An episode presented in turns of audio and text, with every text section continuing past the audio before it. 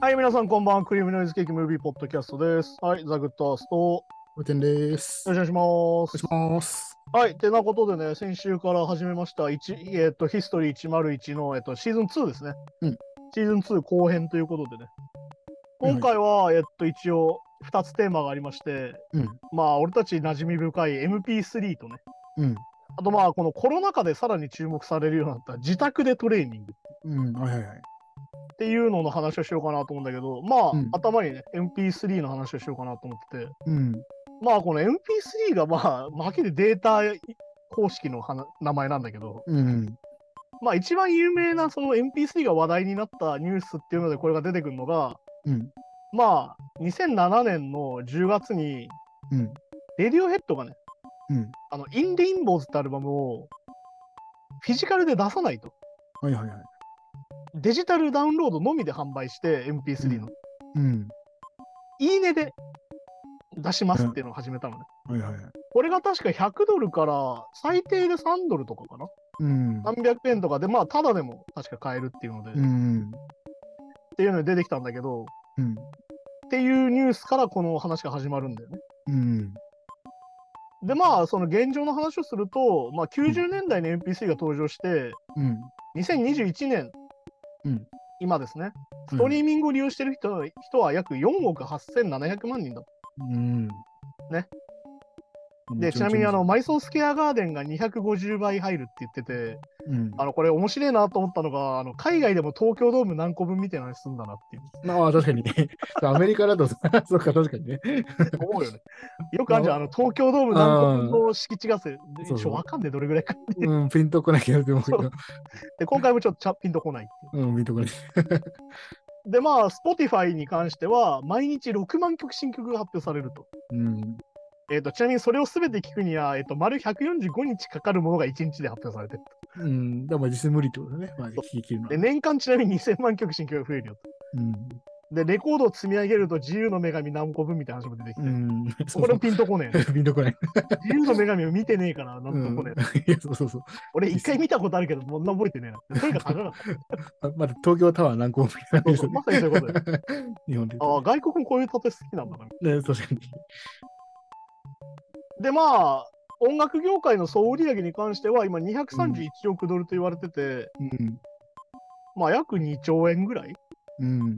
うん。うん、いや、まあ、2000、えっ、と、まあそうだね、2桁増えるって考えたら 2, 2兆円ぐらいでそ。うだうん。ね、で、まあ、61%はストリーミングの売り上げだと。142億ドルぐらいだと。結構すごいですよね。ね。で、まあ、ニューヨーク市民全員がちなみにうん880万人だけど、うん。あの、ギブソンのフライングブーゲー買いますっていう、この例えもこれもよよくわかんない。く、あ、今、ギブソンのフライングブーゲー結構高いよとか思ったそうりするけど。結構ね、年々変動激しいですからね、これ。で、まあ、今回のテーマだよね。うん。私たちは何を得て何を失ったのかうん。いわゆるデジタルになって便利になったというけど何かを失ったんじゃないのかうん。そしてデジタルが反映したけどうん。同時に何か衰退したんじゃないかっていうのが今回のテーマなんだねうん。でまあどうでしたキャプテンこれ見てみて、うん、まあ、まあ、結構だから、もちろんね、その MP3、うんちょうどなんか僕が高校うんで中学、中学入るぐらい、中学、中3ぐらいかな。うんぐらいにちょっとああ iPod が、ああはいはいなんとなく持ってる人が流行り出したぐらいだったんで、でなるほどもそこからもう今 iPod 使ってる人いないじゃないですか。確かにねもうなくなっちゃったよそれ自そう体そがう。だから結構やっぱ、MPC 出てきてからの変化ってやっぱ早いなっていう、今思い返すとね。そうなんか思い出の話をするとこのインデインボーズの時期にうん。あのナインチネイルズのトレント・レズナーがうん。あのソウル・ウィリアムスっていうラッパーと組んでアルバムを出したのよはいはでそれが、えっと MP3 だけならただい。うん。 WAV ファイル、いわゆる高音質のファイルは5ドルっていうのをやったの。おおで、。この時にトレント・レズナーはやっぱインレインボーズのやり方はダメだと。うん。要は、ただで買われちゃうじゃないかと、作品を。まあそうですね。まあいいねで、すね。ただでいいじゃんってなるじゃんって言って、それをやったの。試したの。うん。いわゆる MP3 だけで聴けりゃいいやってはただでいいし、ちょっといい音で聴いたやつは5ドル払ってくれってやったのよ。うん。そしたらね、圧倒的にただで買っちゃったんだよ、みんな。っなあ。ていうので、ちょっとトレント・レズナーは、その後のインタビューとかでも、うんこ。れちょっと絶望したと、リスナーに。うん。ちゃんと払ってくれると思ったら意外と払ってくれると。まあでもそうですね。でも実際たださ再生機器、安いイヤホンとかで聞いてたらわかんないですもんね。そう。だから、さっき言ったみたいな、トレンディーズなんて、えっと、いろんなフォーラムを出してて、その当時、公式サイトに。で、そのバンドとして成功するためにはみたいなのやってたんだけど、うん。あの音源を売るのはやめろっていう。 あ音源で金を儲けようとしちゃダメだっていうのはかなり前から言ってて、あ。はいはい。その2010年までにもう言ってて、うん。だまさにそれはそれがきっかけだったみたいなんだけど。っなるほど、なるほど。ていう話で、まあ今回始まって、まあ俺はなんだろうな、ちょうど俺 iPod が出たの多分大学ぐらいで、うん。多分高校のケツぐらいに、俺あのガジェット好きだったからさ、すげえ。はいはい。当時出たソニーのウォークマンの MP3 プレイヤーも、おはいはいはい。高3ぐらいの夏に買って、うん。で、俺、あの、音源マニアだったから、 うん。まあ今も集めるの好きだけど、うんあの、いい1万2000曲ぐらい入れて持ち歩いてたの、うん。はいはいはい。当時から。 1万2000。すごいな。で、ついに iPod が出ると、クラシックの一番でかい容量のやつを買うみたいな人だったから、うん。いわゆる大量に持って歩くの大好きだったのね。はいはいはい。だから逆に言うと、ストリーミング出た時なんか味気ねえなと思ってたんだけど、うん。そういう感じでね、だから、そうですね。だから、これも出てきますけど、この iTune に CD そうそう入れ入れて、だからそう最初の画像ないやつとかもあるじゃないですか。あ、そうそう、自分で画像探してそうそう、探してやつが懐かしいですよね。だから僕も、いや、だから、なんかそうテープのインデックス書くみたいなのを似たようなことしてたよ、だから。そうそうそう。だから僕もだから、ちょうど高校入って初めてのバイトが、まあ、某 T ポイントカードが使えるレンタルビデオ屋さんやらなんですけど、 なんとかね。そうそう、だからいやみんななんていうかもうレンタル全盛期だったんで、はいはいはい。あの時はだからみんな MP3 に変換して、そう、リッピングしまくってたよそうそねういい。今から言うと、そうリそうッピング自体がすげえよなっていうね。そうそあのう。レンタルのシステムってすげえよなと思ったよね。うんなんおかそう金どそうなってんだろうっていう。う。いや、いや確かに確かに、そうそうそう。そう。まあだから俺は本当に、なんだろうな。高校の時、そのバスケ部とかにいたんだけど、うん。みんなに MD 配ったりしてたの。 MD ね。 ありましたね。そう友達が MD 渡してくるから、ちょっと好きなの入れてよって言って、プレイリストみたいな感じで、こう、好きな曲入れて、うん。作ってこう渡したりしてたの。だから iPad とかじゃちょっと前ですよね、だからね。ちょっと前。それがさっき言った中高3ぐらいで、うん。えっと、俺は MP3 プレイヤーに変わったんで。うんうん。だから逆に言うと MD から卒業したっていう。そうそう そう。 そう。っていうのが始まったりとかしてる、ちょうど過渡期の時なんだけど、うん。まあ、一応その MP3 の歴史というか音楽の歴史がこのドキュメンタリーで描かれてて、うん。まあ、1887年有名なエエジソンの蓄音機ができてっていう。うんでこれ何がすごかったかっていうと、自宅で音楽が聴けるってこと自体がすごかったの。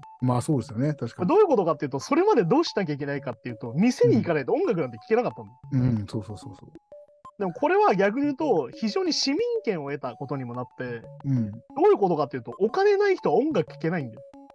ああ、まあそう、確かにね、そうですね。オーケストラなんて金持ちしか行けないから。っうん。まあ入て場こともできなは、かっ一た。般の人がオーケストラとか、そういうものを聴けるようになったのは、こっからなんだよ。うん、確かに。それより前ってのは、音楽を楽しむイコール貴族だったんだよ。うんうん。だから逆に言うと、ブルースとかそういうのが発展するわけよ。庶民の音楽として。っそうですね、そうですね。ていう話が出てきたりとか、だから自宅で音楽聴けるのが斬新だったの。うん。で、うん、 1930年代になってレコードプレイヤーができてっていうね。うん。で、50年代から70年代、1900ね。えっと、うんレコードが最盛期。うん。本当レコードが全盛期で、うみん、なレコードを買って、家でレコードプレイヤーで音楽を聴いてた。うん、で、1982年に初めて CD が登場する。うん。ね、CD が何の略か忘れてますよ。コンパクトディスクですからね。うんそうですね。はいはい。こっからデジタルなんです、言うたらう。ん。でど、これの何がすごかったかっていうので、俺忘れてたね。ノイズがないんですっていう売りだったんだね。うんなあ、そうですね。ああ、ノイズがないとか、ああ、あったね、みたいな。まあ逆に言うと、確かにレコードを再現するとき、ノイズわざと入れるよね、みたいな。まあそうですね。そうそうそう今ね、逆にね、ノイズ足した音とかあるからね。そうビ、ビニールノイズみたいなやつね。ねはいありますもんね。そういうのもあるじゃん。うん。で、この時がやっぱ一番その CD が出てきて、1990年代、だからさっきのね、先週話したその、えっ、と、ファース先々週のファー、もっと前のファーストフードとか、うん。前回のその加藤、えっ、と、異性加藤か、うん。もそうなんだけど、やっぱ90年代ってやっぱすごいんだよ。まあ文そうで明すがね一。番こう、最盛期で、うん。アメリカのその文明的なものがめちゃくちゃね、こう、すごいこう、なんつうのかな、まあ、じゃ最あ、盛期を迎えてて、一番こう発展してて、もう新しいものが次々出てきて、次々売れてみたいな。うん前時代のもんがちょうどね、切り替わるタイミングが全部90年代だ。だからすげえのが、アメリカがさ、収益が180億ドルまでいくんだよ。うん。一気に音楽業界のそのガーって売り上げが。はいはいはい。で、65%が CD の売り上げってなるわけよ。うん。でちなみにそれが93年なんだけど、インターネットっていうのはいつできたかっていうと、1989年が最初と言われてて、うん。で、ドイツで初めて CD がデータ化されるっていう、だから CD をデータにするっていうのがからなんだよね。さっき言ったみたいに、そのリッピングするとこから始まってんだよ、データっていうまのまはずそれがなかったわけよね、今までねだからいきなりデータからじゃ実はないっていうのはこれ実はこれ伝わらないんじゃないかなと思っちゃうんだよね。うん。今ってもさデジタルで録音してデータを CD に書いてるじゃん。あ、し、薬草図出したりね。逆なんだよっていうね。そう CD とかからデータにしてたんだよっていうん。う。でこの頃は90%圧縮音源だと。うん。ぐらいしないと送れなかったんだ。うん。で93年に何だっけブランデルク博士っはいはいはい。ていう人が MP3 を開発してうん。これで俺たちはね結構レゴによく非可逆圧縮っていううん。これだからあれだよね、あの、写真でさ、説明されるじゃん。これすぐ分かりやすい。いわかりやすいですね。わゆる画素数とか色とか落ちてるんだけど、同じに見える。うん。これだから自分たちの脳で保管してるんだってやつなんだよね。うん、そうそうそう。確かに確かっていう話で、まあ98年にデジタルウォークマンっていうのが出てきて、に。これも最初は韓国製らしいんだよね。MP マンっていうやつで、うん。うん。 MP3 や、MP3 プレイヤーができたの。うん。でこの時持ち歩ける曲数、何曲か。うん12曲。アルバム1枚ですね。そう。場合によっては、あの、1枚も入んないぐらいの。そう。だからちょうど俺がだから MP3 プレイヤー買ったのが2004年とか5年だから、そこら辺で考えると進化ってすげえなと思うんだけど。まあそうですね、確かに。で、ちなみにこの1998年の時、全米音楽業界っていうのがあって、うん。 MP3 そのものを禁止にしようとしてたんだよね。うん。これもっそてういですねうの、で、これでまたあれですよ。あの、俺たちの知ってる人が出てくるっていうんで、1999年ですよ。6月、ナップスターが出てくる。はいはいはいはい。これで学生8000万人が使うようになるんだけど、うん。あれ、ソーシャルネットワークで出てきたあの人だなっていう。そうですね、あのね、このドキュメンタリーの中でも出てくるけど。まあ、マーク・ザッカーバーグに、こう、要は商売にけしかけるような人ですね。マイケル・ザッカーバーザイザッカーバーグの横にいたあいつだなっていう、うん。ジャスティン・ティンバーレイクだなみたいな。はいはいはいはい。で、これさ、めちゃくちゃこれ、ナップスターの事件で一番有名になったのはメタリカなんだよ、実は。うん。これ当時もすげえ叩かれてて、はいはいはまあメタリカの言い分だと1日70万曲ぐらい俺たちダウンロードされてると。い。うん。でいわゆる損害がすごいと。これを全部 CD にしたらいいくらになってんだっつって、うん。訴えたんだよね、ナップスターをね。うん。で、要は、その99年から、ナップスターができてから、うん1日70万曲ダウンロードされてるから、うん。裁判まで来てるで1億5000曲、うんダウンロードされてる。うん。これを売り上げにしたらジェット機15機分だと。はいはいはい。ね、ウイスキーだったら500万本だったから、この例え分かりづれえよ。分かりないですけど、まああんまりピッとこない。だから当時ってメタリカめちゃくちゃ叩かれてさ、若者とかにも。うん。いわゆる権威主義だと。まあそうです金ね。払わないと音楽が聴かせない奴らだって言われて、めちゃくちゃ叩かれて、なんなら CD 燃やされたりしたんだよね。うん。なんだけど、今考えるとメタリカ正しかったよね、なんで。まあまあまあ、そうですね、確かに。今となっては。いわゆるアーティストの権利としてはね。うん。で、まあ2001年の7月にナップスターが閉鎖になるんだけど、うんまあジョブスがこれがやっぱ上手だなと思ったら、それの前後で iPod が出るんだよ。うん。 iPod が発売されて、ここでついに1000曲になるわけ。一気に増えるの、ここで。うん。めっちゃ出すタイミングいいですよね、だからね。やっぱ狙ってたと思うよ、これ多分。多分そうですね、多分そうですね、多分。ナップスターの裁判の前後は狙ってて、うん。で、レコード会社とさらに組むんだよね、ジョブスはね。そうそうそう、それがうまいですよね、なんかね。そう。で、それが2002年で MP4 ができるんです。うん。これもうね、アップルのフォーマットとしてめちゃくちゃ有名だし、うん。なんなら今でも使われてるようなまあそうですね。フォーマットなわけじゃん。で、まあこれうん業界売上の話をすると、99年、一番バブルだった頃ね、うん。 252億ドルだったのが、2011年には148億ドルになっちゃうと。うん。だから100億円下がってんだよね、音楽業界って。はいはい。で、これやばいってなるんだけど、うん。これ2006年、スウェーデンにうん誰が出てくるかっつったらダニエル・エイクですよ。はいはいはい。スポティファイ様ができるわけです。そうですね。で、ストリーミングって言葉ができるわけね。うん。で、これでね、ダニエル・エイクのこれ言葉が有名なんだけど、うん所有よりアクセスだと。うん。今まで音楽っていうのは、とにかくいっぱい持ってることがステータスだったと。こうん。れ俺すげえわかるよ。なんかうん CD いっぱい持ってて、いっぱい音楽が聴けるっていうのがもうウキウキだったから、さもうわかります、確か にね。っき言った iPod にどれだけ曲を入れるかみたいな、そうそうそうもう絶対聴かないゲームのサントラとかも入れとくみたいな。そう。うん、そうですね。だけど、それよりアクセスしやすさと。うん。持ち歩くのめんどくさいじゃんみたいな。うん。データ容量かかるし。そうですね。で、ストリーミングってサイトができて、だからすごいのがさ、2006年に Spotify ができてるのね。うん。だけど、Apple Music が次できるのって2015年なのよ。そうですね。だから10年前、10年近く前にできてるんです9年早かったっていうの、Spotify が。けど。うん、そうすごいですよね、確かにね。で、まあ、アップルの場合はすげえ上手で、レコード会社とずっと組んでたから、MP3、MP4 の時代、まあ、だだダウンロード販売やったじゃん。うん。だからちょっとストリーミングに移るのが遅くなっちゃったんだよ。うん。いわゆる最初からストリーミング目的でやってなくて、もともとは iPod に入れるためのダウンロードでレコード会社組んでたから、ちょっと遅れとったんじゃんだけど。うん、確かに確かで、この年にタイダルっていうあの JG が作ったストリーミングもできて、に。うん。あとなんだろうな、俺が持ってるのはポノっていうさ、えっ、と、WAV ファイルのプレイヤーのポノプレイヤーってのもできたりとかして、うん。いろいろこう、群雄脚してたんですよ。ストリーミングとかそういう販売みたいなの。はいはいはい。で、これで優先されたのは何かアルゴリズムですよ。うん。でもス、スマホでもそうだよね。まあそうだ YouTube ねでもそうだし、Google でもそうだよ、今。うん。今、何よりアルゴリズムなんだよ。そうそうそう。何よりアルゴリズムが優先されて、俺たちが何を聞きたいかを聞き出されるんだ。うん。その代わり、そっから外れた曲は聴けませんよ、なんで。これ、まあ、そうですね。まあ、何でもそうですよね。買い物もそうだけど。まあ、Amazon も前も言ったよね。知らないものは買えない。うん。検索できないものは買えないんだよ。うん。やっぱだ、出会いがないなと思ってて、やっぱジャケ買いとか大事だったんだなとか思ったりするんだよね、そういうこと考えるとまあ、そうですね。あったじゃん、そうなんか、なんかよくわかんねえ CD900 円だから買うみたいなさ。そうそうそう。それこそね、だから、レンタルビデオとかだったら、よくわかんないけど、ポップが、なんかすごい、い いから買っちゃうと面白いからとそうそうそうそう。とかね。なんかこれやたら手薄めてっから借りるかみたいな。うっん、借りるから、そうそうそう。ていうのにお金払ったんだよ、俺たちある意味。ただ、まあ、それはた体験なんですかね、それは。だから結局やっぱそこにさ、さっき言った所有だったんだよ、やっぱり。音楽を持ってるってことに俺たちは。もう上手な感じだからうんあ、そうか、確かに確かにね。だけど、何でも聴けるって思わされてるじゃん、今。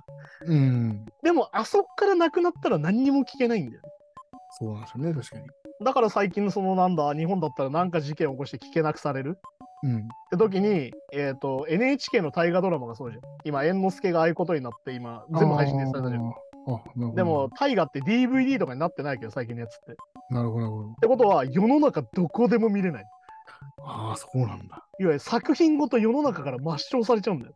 そうか、そうか。みたいなことが起きちゃうんだよ、逆に言うと。確かに。まあ、でも、不祥事起こしてなくても、アーティストが引き上げちゃうとかね。そう。ああるわけよ。りますもんね。で、まあ、なんだろうな、業界売上っていうのは、2020年に231億ドルみたいにうん。戻ったんだよね。うん。で業界を本当に救ったのかって話なんですよ。うん、まあ、まだ、業界全体としては確かに戻ってるけど、そそううですね。なんだけど、これ、まあデータ出てくるけど、まあ、レコード会社うん。は年間相変わらず142億ドル利益があると。うん。で、毎年ね、あのギブソンのギターが830万本買いますだから、それがわかんねえよ。ピンとこない ね。しかも、しピンとかこねも、えなしかもフライング V って片やアーティスト、ね。 1再生0.001セントです。うん。うん、そうなんだよね。 1000分の1です。はいはい。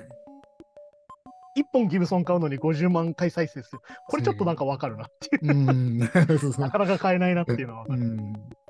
ていうのだったりとかして、結局やっぱりね、しわ寄せがアーティストに来てるわけ。うん。で、まあなんだろうな、例えばさ、このアーティストの音楽っていうのを絵に例えるとさ、うん。今まで絵をコピーでもいいから買わなきゃいけなかったんだよね。絵を見るには。そうそうそう。なんだけど今入場料1000円払ったら全部絵見れちゃうんだよ。うん。で、所有じゃなくなってるから。そうそうそうそいわゆるうん、この絵を家に持って帰りたいだったっけ、今までは。う。うん。この絵を僕、これコピーでいいから買って、家に置いときたいですっていうのが音楽の対価だ。うん。なんだけど、今、全部博物館みたいなところに全部置いてあって、Spotify っていうね。うん。そこに入場料1000円入って見て、満足して帰って帰っちゃうんだよ。みんな家にう。そうい要うはこと音ね。楽を家に持ち込まなくなっちゃったんだよ、うん。イメージとしては。確かに確かに。でも画家の人ってじゃあ何で儲けるのってなるじゃん。っうん、そうですね。そうなっちゃったのね。だかてことなんだよ、まさに今の状況。らみんなが、みんなが共有してるだけですもんね。だからシェアしてるだけって。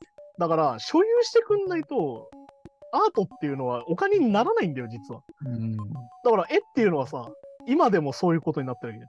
所有することでスタ、ステータスだったりとかさ、まあそうですね。うん。ね、いわゆる金持ちがまあ投資に使ったりもされてるけど、うん。やっぱ、その絵を持ってたいっていう感情がある。うん。だから音楽もさ、この CD 俺買ったんだよってやっぱ思い出込みだったわけよ。まあそうだ、そうですね。確かにそう。でもさっき言った、これもやっぱ体験だよね。うん。だから分かりやすくやっぱ90年代から技術がどんどん発展してってデータになってってなった時に、うんだからミック・ジャガーも言ってるけど音楽でお金が儲けられたのって実は100年ないんじゃないかってうん、まあそうですよね、確かに。 50年ぐらいで実はもう乗ってかわされたんじゃないかうん。音楽家が儲ける時代が終わってしまったっはいはいはい。ていうのはやっぱりそういうことなんじゃないかっていうさっき言った所有からアクセスになっちゃったからうん。だからアクセスさせるところに金払ってるからまあですもんね。だから逆に言うとダニエル・エリックたちあんなに儲けてんのにうん。なんで俺たちこんなに金ないのっていうまあそれもでも、じゃあ、お前らの曲配信しないとかなっちゃったら、そう。やっぱダメだから、やっぱ、なかなか文句も言えないですよね、そこまそうでだね。から結局、ダニエル・エイクの博物館に曲を置かせてもらってる状態なんだよ。なっちゃってるわけですもんね。いわゆる俺たちコントロールできてないじゃんなんだよね、結局ね。うん。うん。だからやっぱり、なんだろうな、ちちびちびと CD 作ったりとかさ、うん。レコード焼いたりっていうのをフィジカルできるけど、うん。でこれ今までレコード会社がやってたんだよ。うん。でもレコード会社やってくれなくなっちゃって、ちゃんと全然。まあそうですね、そこまでね、確かまあだから日本版がほぼ出なくなってる洋楽とかね。に。で、今すげえこと起きててさ、円安じゃんうん。はい はい。輸入版の方が高いんだよ。ああ、まあまあそうか、そうか。みたいなことも起きちゃってるから。ドル換算ですからね、それは。そう。だから輸入版って安いから俺すげえよく買ったんだけど、うん別に貸しカード読まないし。 うん。だから最近普通に輸入版の方が高いって聞いてマジか。最近俺そのダイレクトでそのバンドのサイトから買うことが多くなっちゃったからさうんそ。れこそでもターレコっていう場所に行かなくなったりとか、あれもそうか、確かに。だから CD 屋にも行かないし、本屋にも行かないしっていう状況ができてきて、まあ俺本屋は今も行くけど、うん。やっぱ体験が減ってるよ、やっぱり。っまあそうですね、確かに。ていうことなのかなっていうね、さっき、えっと、ニュースで話した映画館の話もそうなんだけど、うん。要はアクセスはできるよ。さっきのネットフリックスにみんなあるじゃん。うん。アクセスはできるけど、その作品を持ってないんだよね。うんだ。さっき言ったみたいに、誰かが、ね、覚醒剤捕まったとか、なんかしたってなって、下げられたら、何も持ってない。そう、二度と見えないわけですもんね。だから俺はやっぱ好きな映画のディブルーレイは買うし、好きな CD はできるだけ買うっていう風にするしかないんだよ。うん。そうしないと、俺たちの持ち物じゃないんだよ、やっぱり。だからね、ストリーミングって全部そうなんだけど、うん。俺たちが持ってるって考えちゃう。うん。俺たちは何でも見れる。1000円払えば。うん。かっこっていう。その代わり、向こうが引っ込めたら1000円払ってても見れないんだよ。まあそういうことです。だから、いや、俺、10年間お前、Spotify 加入してんだぞって言ったところで、そう関関係ないです係ないです。 10年間毎日この曲聴いてんだぞって言われても関係ないですもんね。だから、あの、デスグリップスってバンドがやってんだけど、自分たちはあれたち権利持ってるから、うんあの毎月、あの、聴けるアルバムが違うっていう。っうん。うん、ああ、だからそういう戦略が上手ですよね、だからね。ていう、その、どれだけその、プラットフォームに付き合わないかっていう か、うん。だらだら付き合わないようにするかっていうのはそういうことなんだけど、うん。でもそれって人気あるからできるわけよ。うん。人気なかったらもう全部置いとくしかないじゃんみたいになるわけ。そうだから、これがまたね、だから、その、今までだから、そういうタワレコとか、置けなかったようなインディーアーティストにとっては、まあ、ありがたいっちゃありがありがたいですね、多分、スポーツとかもね。確かだけど、アルゴリズムに乗れない限りは聴けないんだよ。にまあ、結局そうかだからな。バンド名を検索しないと出ないし、プレイリストに入んないと。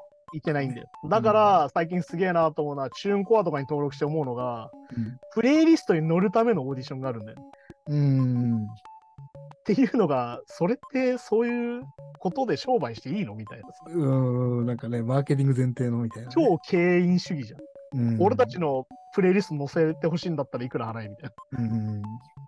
いまや、あで確もかに、いや確かに、確かにそうな。だ。優しくないよな、それ。っていう、うそれってそもそも曲の良さじゃないし、みたいな。っんいや、そうですね、確かてことだったりするから、そういう風に見るとね、なじゃあ何が良くて何がダメだったのかなっていうのを改めて見直さなきゃいけなくて、に。やっぱり俺も自分でこうやって音楽作ったりする立場からすると、やっぱり作品は残したいしさ、うん。なんか一生残るもの作りたいなと思った時に、やっぱストリーミングにしか置かなかったら一生残んないんだよね、やっぱね。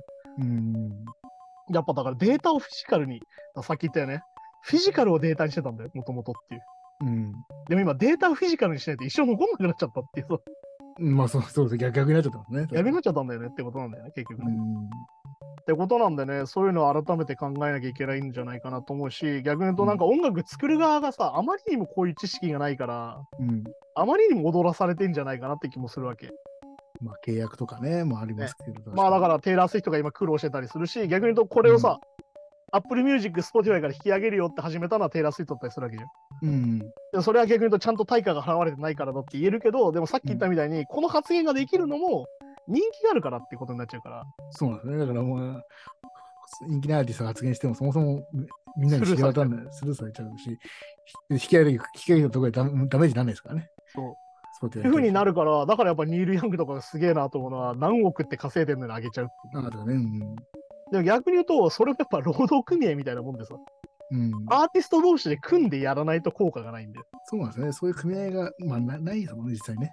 いわゆるまあアーティストって基本的に個人事業主だからうん。組合いないじゃんうんだからレコード会社も実は仲間じゃないんだよねはっきり言ってうん。まあまあ、はそっうきですり言ね。っちそゃううとだって俺たちの音楽使って売り上げてる人たちだからそうそう。まあた、まあ、ただのまあ契約ですからね。そう。で、やっぱあれじゃん、制作費とか全部払ってくれるのかって今そうじゃなくなってるし、っうん。ていう風になってるからさ。で、原版権の関係とか考えたら、明らかにこれレコード会社がもう敵になってんじゃんって人もいるからさ。まあ、場合によってはね。だから、まあそう、レコード会社所所属っていう名前だけど、そ別に、別になんか守ってくれるわけではなかったですう。ねないってことになっちゃってるから。っていう風に考えるとちょっと厳しいかなと思うしね。まあだからやあっくまぱでこれからの付き合い方なんだよね、だからね。うん。だからやっぱこう、レコード会社がなんか、サブスクとか始めてたら、また未来が違ったのかもしれないけど。まあそうなんだけどね、なんかそのダウンロード会社みたいな。うん。その Apple Music の iTunes みたいな、iTunes ストアみたいなのをレコード会社がやってた時期はあったんだけど、ハイレゾとかでね。あはいはい結局やっぱ維持費持たなくてどんどん潰れてってんね今ねハイレゾってもの今ハイレゾってもの自体が減っちゃっててうん。ハイレゾをストリーミングで今聴けるようにしちゃったじゃん Apple Music がっうん。てことはねハイレゾは高いから買わないんだよみんなそうそうそう。てか、ででもそ物が好きな人はさレコードとか CD 買うからさだそうなんですね。だからそ、その、ちょうちょうど層がいないんですよね。確かそう要はデジタルを高画質で聴く層ってのが実はあんまりいないっていうさっに。うん。てことになっちゃっててねって考えるとやっぱり体験なんじゃないかなってなるんだよね CD を買って開いて開けてブックレットを読んで CD プレイヤーに入れてっていうさうん。それはファーストフードの時にも言っていたうん儀。式なんだよ。はいはいはい。ってことはやっぱり人気らしさっていうのは儀式なんじゃないかと。まあそうですね。だから、これは音楽、だからまあね、やっぱ儀式だし体験だしってことですね。そうそうまあだからなんだっけ、あの石野卓球が言ってたさ、うんなんか偉人かなんかがそのテンポをね、自分の走ってるテンポでなんかう曲流したら、なんかいいんじゃないかみたいな。うんその。自分の走ってるテンポに合わせて曲が流れるシステム作ったらいいんじゃないかみたいに言ったら、おお。なんかすげえ酔っ払って、俺たち小豆ゆりじゃねえんだよって怒られたけど、その意味が酔っ払いすぎてて今は分かってないみたいな。 でも確かに、なんかその言いたいことはそういうことじゃん。いわゆるそのうん気持ちいい時に気持ちいい音楽流してっていうのはアルゴリズムなわけよ。うん。でも、絵を見る時の気分ってそういうことじゃないじゃんってことなんだよね。うん。いわゆる何かその映画を見る時に気持ちよくなりたくて映画を見るっていうのは、はっきり言って AV 見るのと変わらないんだよ。まあそうそうそう。いわゆるはっきり言ってポルノなんだよ。いや、だからうん俺は何度も言うけど、泣けると抜けるは一緒だから。いわうん。まあそうですね。ゆる泣きたくて映画見るのと抜きたくて AV 見るの一緒だから。そうかそう要は、そこはもう体験じゃないんだよ。アルゴリズムに沿って自分が気持ちよくなりたいだけだから。か。まあ確かに確かだから俺はあの DJ のさ、知ってる曲かけたやつが偉いみたいなのも超嫌なわけよ。に。うん。 はいはいはいもうなんか、俺たちが気持ちよくなる曲かけてよ、みたいな。でもこれが最近、最近 TikTok の曲から選んでるらしいですからね。だから、それはさ、違うじゃん。それもアルゴリズムの奴隷じゃんと思うわけよ。そうそうそう。でもそれってさ、逆に言うと能動的に行くしかないわけよ。う自分から動いて CD を取りに行って買ってこなきゃいけないから、ん。うん。その手間が今もうめんどくさくなっちゃってんだよね、要はね。まあそうですね。だから俺も Spotify でシャッフルで聞くけどさ、うんそのシャッフルさえやっぱりアルゴリズムなわけじゃうん。ん。っていうのでね、なんかね、アルゴリズムがすげえ合致したとやつが流れるとちょっと腹立ったりするっていう っていうのもあるからね、やっぱりだから、それこそ音楽っていうもの自体が非常に他の芸術的なアートとかに比べてうん、非常に BGM になっちゃった。いわうん、まあそうですね、確かに。ゆる音楽ってものを聞くために何かしないよねっていう風になっちゃってるから、逆に言うと今ライブがないとダメっていう。このドキュメンンタリーでも出てくるよね。ライブがないとダメなんだ、今。アーティストは。うだけど、アーティストは集客がないといけないから、それは。ん。うんでそれって人気なんだよね。そうですね。だから、まあ、あ、しんどくはなってきますよね、年齢も重ねるにつれてとそうかそうね。そう。まあだからコリーがインタビューでね、あと5年ぐらいかなみたいな話だから、っうん、しましたからね。そうそうそうていう話だったりもするから、そういうのを考えると、やっぱりもうちょいなんか探さなきゃいけないよなっていう。あと、何かしら、それでやっぱ取って変わるものになること。いわゆる音楽を聴くこと自体がもう相当順位低いじゃうん。ん、どうね、まあそうですね、確かに。でもさ、それ、そうだよね。TikTok があって YouTube あった時に音楽に映像ついてないとダメになっちゃったじゃん。うん、俺も思うよ。こんなに映像作らなきゃいけないと思ってないもん。そうですもんね、確かに。こんなに映像に、お映像の勉強しなきゃいけないと思わなかったよ、今までやっぱり。やっぱなんかさ、すなんかあった時にな、ちょっと流すぐらいで、本当 BGM として流す、そう。音楽を聴くって声はそれにしかなってないね、なっちゃってますもんね。っていうね、ちょっとあの悲しい気分にもなりつつって感じなんですけど。あとそうだなああんまりこう音楽を聴くことがなんかかっこいいとか、このアーティスト聴いてるからなんかちょっといけてるじゃないけど、まあ、そういうのも今どんどんなくなってきてるのかな。まあだから逆に言うとね、限定的なマーケットというか、マーケティングというか、これ聞いてるやつかっこいいっていうなる前に、まずバズらなきゃいけないからみたいになっちゃってるから。うんで、バズるイコールマスになっちゃうから。まあそうですね。だからこっていうねう、だからこう、リスナー自体もこう、なんか新しいの、かっこいいの、マニアックなの求めてる人も減っちゃってるのかなっていうね。まあだから単純に言うとさ、常に新しいものが良かったっけよ昔っていうのは。いわゆまあるまあまあ機械も音楽も服も。まあ。うん。だからいわゆるそういう、何でも。新しいものが最高だったっけ、テクニクス的にもね。うん。なんだけど、今そうじゃないじゃん。まあそうですね、確か服だって古着の方が人気あったりするし、に。うん。ね、音楽だって常に新しいかっつったらもうさ、時代性がなくなっちゃったから、さっき言ったみたいに。確かに確かだから逆に言うと俺みたいに名画座行く方が楽しいってなっちゃう人もいに。るわけいわああ、まあね、そうですね。ゆる最新の映画が常に面白いっていうわけじゃないから、っうん。ていうことに気づいてしまったわけ、俺たちは。っそうか。てなった時にどうやっていけなきゃいけないかっていうと、やっぱりシーンを作っていくしかないんだけど、さっき言ったように分母が狭いシーンっていうのはめちゃくちゃ死にやすいから、うん。うん、でもやっぱり、こう気軽に曲を配信できるから、だから出されてる曲の数は昔の多いですよね。いや、そうそうそうそってなると、だからもう収益化だから結構まあまあ、そもそも無理ってう。まあだからトレント・レスナーがそのフォーラムにもう2010年ぐらいかな、書いてたのは、とにかく付加価値だと。ね。 グッズで儲けろってその頃から言ってたから、今から言うとめちゃくちゃ早かったなと思うんだけど、いわうん。うん。ゆるそのファンをちゃんと取り入れて、うん。ちゃんとファンのメーリングリストを作って、ちゃんとファンに告知しろと。 うん。すげえ真っ当なこと書いてあってすげえなと思ったんだけど、いわはい。ゆるその音楽で儲けようとすると、さっき言ったコールドプレイみたいにならなきゃいかんと。うん。君たちがスタジアムでライブやりたいならメジャー契約だ。スタジアムやってタイアップやってと かや。そうじゃななかったら自分たちでそういうことをやるしかないんだよっていう。うん。だけど逆に言うと、そういう仕事もやんなきゃいけないからミュージシャンとしては大変だよみたいな話をしてて。まあ確かにね。っていうね、だから音楽作ってりゃいいみたいなのではなくなったよねっていうのは確実に話さなきゃいけないことで。うん。だからどうなんですかだから僕らレベルって言ったらあれですけど、うん、やっぱなんかこう兼業しながらマイペースにやっていくのがやっぱ結構正解なんですかね、今のはね。まあだから逆に言うとさ、もう音楽で食えると思わない方がいいよみたいになっちゃってきちゃってさ、世界がさ。うん。まあそれはそれでしんどいけどね。まあそうですよね。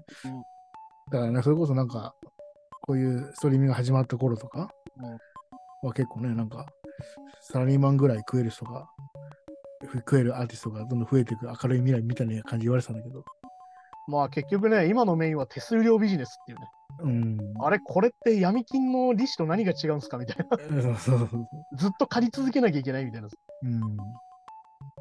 ていうことだったりしてね、結局やっぱりなんだろう、ビッグテックもそうだけどさ、マージン取ってそれで儲けるようになっちゃったから、はうんっきり言って諸話代ですよ、これ。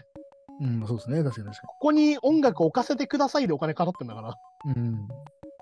音楽を置かせてください、売れたら何パーセントじゃないからね。そうですね。置くだけでお金取られてるから、俺たち。うん、そうそうそう。それはしょうがないでしょっていう、そうそうですね、確かにね。っていう風になって、ちょっとだからもう一回再考しなきゃいけないし、まあ再考されてるとは思うけどね。うん。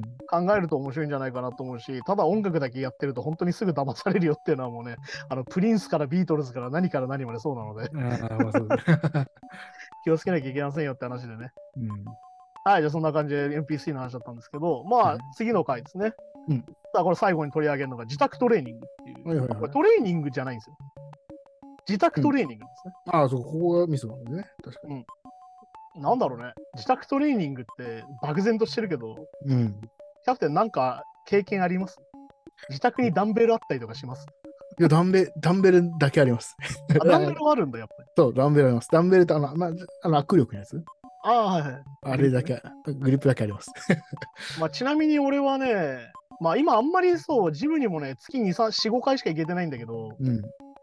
まあ高校2年生ぐらいからジムに通ってて、うん。おお結構、結構長いね。じゃあ結構長いこと通ってんだけどね、最近が今一番行けてなくてね、なんか月1万円ドブに捨ててる気がしてどうしようかなって感じなんだけど、うん、ああ、まあ、月額ね、結構高いですもんね。なんだけどね、えっ、とまあ、ちなみに家にもね、俺あの、エアロバイクとうん、おおあのベンチプレスの台はあるんだけど、ええー、じゃあ中でも出てる。くるけど、やっぱりね、ジムに行かないとテンションが上がらなくて、そうなんですよね。 で、いや、続かないんですよね、これね。 モチベーションが向かなくてできないんだけどう、ん。まあ、ちなみにこのドキュメンタリーの中で紹介されるのは、まさにこのコロナによるロックダウンっていうのがあって、うん。本当にね、ジム行けなくてきつかったんですよ。ああ、そうなんですね。そうやっぱジム習慣になってるから、うん。なまあ良くも悪くも強迫神経症みたいなとこがあってさ、うん。どんどん筋肉落ちちゃうみたいな。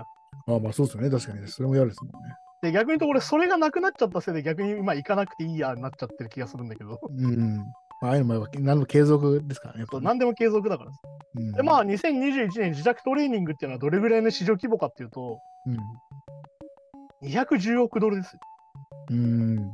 結構ですよねいや結構そうですね。でまあ今回のテーマっていうのは、うんいわゆる健康習慣なのか自宅トレーニングっていうの、うん。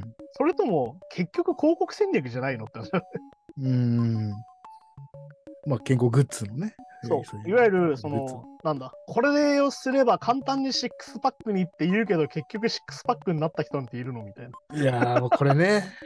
確出かにてくるけどさうん、みんななってたら、ね、苦労しない。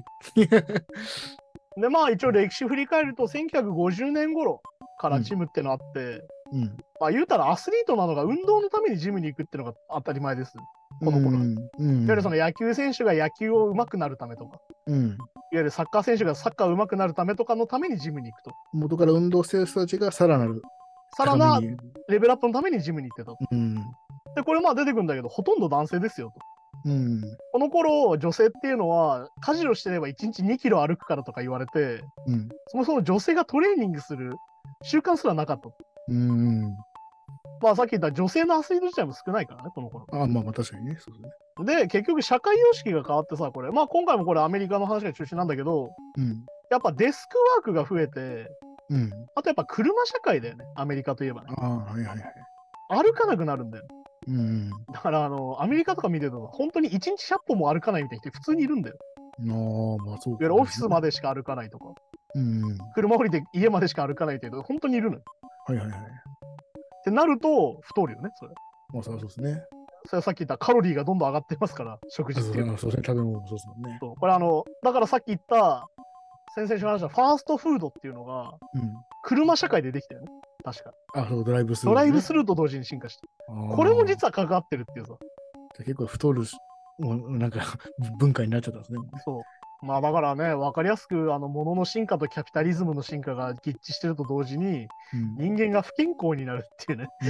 うんなかなかね、このなんかそうぶ皮肉というか、で、これに対してできたのが1961年、ケネディ大統領の時に、いわゆるその、フィットネスブームが来るんだよね。うん。いわゆる健康習慣をつけましょうって言葉ができてさうん。で、これでジョギングってものが流行るわけです。うん。で、こっから自宅トレーニングなんですよ。はいはい。いわゆるジョギングって外走ってて家から帰ってくるじゃんみたいな。うん。で、これでさ、すげえなと思ったのがさ、有酸素運動って何がきっかけでできたかって言ったら NASA なんだよ。うん。でなんでかっていうと、宇宙飛行士の人ってすげえ体鍛えなきゃいけないけど、うん。でなんでかっていうと、宇宙に行くとめちゃくちゃ筋力をしちゃけてくるかそうなら、んですよね。今、究極の運動不足みたいに言ってますもんね、あれね。そうなんだで、そっからエアロビクスってのができて、い有酸素運動って言葉ができて、そっからジョギングが家族で流行るっていうので、うん。これが自宅料金、自宅トレーニングの走りなんだよね。うん。そうそういうふうに結局なんだろうな、世界の最先端技術みたいなところから、こうやっぱフィットネスみたいなのって流行るんだなっていう。うん。あ、そうですねとこ。ろが出てきて、まあ、1969年かな、エアロビクスダンスってのができて、うん。俺たちが知ってるエアロビクスって多分これだよ。あでもそうですね。そそもそもそのダダンスが前提というかね。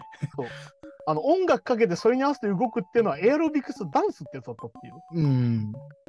そうでまあ、1980年にテレビでエアロビクスダンスが始まって、うん。これジェーン・フォンダっていう人が始めるんだけど、うん女優さんね。うん。で、82年にビデオができるんですよ。はいはいはいだからすごいね、だからこの101見てて面白いのがさ、うんアメリカの近代史っていうテクニクスの進化の歴史でもあるから、まあそうですね。それでそ結れ構とまさ絡にんでる全部関係あるんだよね。ん FP3 もそうだし、この自宅トレーニングもそうなんだけど。いやー、確かに確かに。ね、だからあのファーストフードがさ、電子レンジができて変わったみたいな話とうか、ーん。そういう結のもそう構だしっていうの。デバイスというか風というそうそうそう。っていう文化変わるみたやいなっぱね、同時に進化してる。うん。で、まあ、この当時、そのビデオを、ジェン・ホンダがそのエアルビスのビデオ出すんだけど、うん。 59ドルすると。うん。今で言うと177ドルぐらいの価値だと。まあはっきりうん言って2万近いんだよ。ねえ、それが高いですよね、やっぱね。高いじゃん。うん。だから年何本も買うもんじゃないんですよ、そもそも。うん、まあ、確かにセルビデオって最初1万円したよね。あ、そうです。僕ちょっとその記記憶ないですけど。そう、だから、あの、なんだっけ、あの、レンタルビデオにないビデオをさ、うん。買おうと思った時に、俺まだ中学生とかだからさ、うん。なかなかやっぱ買え手出なくてさ、あーまあ、あの、なんだ、あの、うんうんしてもらったりとかしてまして。うん。 僕がしたものをうんうんして見てたりしましたね。なるほど。そういうのだったりとか。まあ、要ははっきり言って、デッキの普及と一緒なんだよね。このエアロビクスの普及っていうのは。うん。ビデオデッキが普及すると同時にエアロビクスも流行ってみたいな。はいはいはい。で、ついには300万本売り上げるっていうね。うん、すごくないめちゃめちゃヒットした。だから、これでも2万5千本そうそうそう。で大ヒットなんでしたっそう。だから100倍ですよ、はっきりけうんね。言って。で、こっから何が進化していくかっていうと、トレーニング機器ですよ。うん。これがだから結構食わせ物で、うん。通販とセレブ CM なんですよ。うん。要は、500万台を超えるようなトレーニング器具が売れるようになって、なんだ、うんあるじゃん、ほら。あの、腹筋鍛えるみたいな。うん、まあ、そういうことも普通のジムにあるようなやつね。そうそうそう。あと、なんだろう、こういうさ、なんかあの、器具にこう乗っかって、こう、こうやるやつとか、うん。いろいろ出てきてっていうね。で、要は、80年代になって、これすげえのが、アメリカの3分の2がトレーニングしてる状況っていうね、うんとんでもねえフィットネスブームなんですよ。はいはいはい。なんだけど、これ要はブームから生活に変わっていくの。うん。でもさ、これ通販とセレブ CM って日本今も変わってないよまあそうですね。やっぱりやってますもんね。ね。有名なそのスポーツ選手とかが出てきてさ、うん。 僕はこれでシックスパックにみたいにやってる。いや、やってますね。確かにな。まあだからね、90年代さらに増加してさ、器具が。まあだからこれもテクテクニクスの最盛期なので、はっうん。きり言って、十分な効果が出てるのか謎っていううん。で。これ何でも出てくるんだけど、何でも継続っすよみたいなうん。ことなんだけど、あとこれトレーニングで怪我をするようになった人が増えたと。自宅トレーニングでうでなんででかっていうと、トレーナーがついてないから、まあ、無理し私、ちゃうんだよね、これ結構。まあ、素人ですもんね。そう。で、これはでも今、日本でさ、パーソナルトレーナーブームが起きてるじゃん、今。うん。いや、多いですね。確かあれ結構今、闇あってさ、に。うん。免許ねえんだよ、あれ。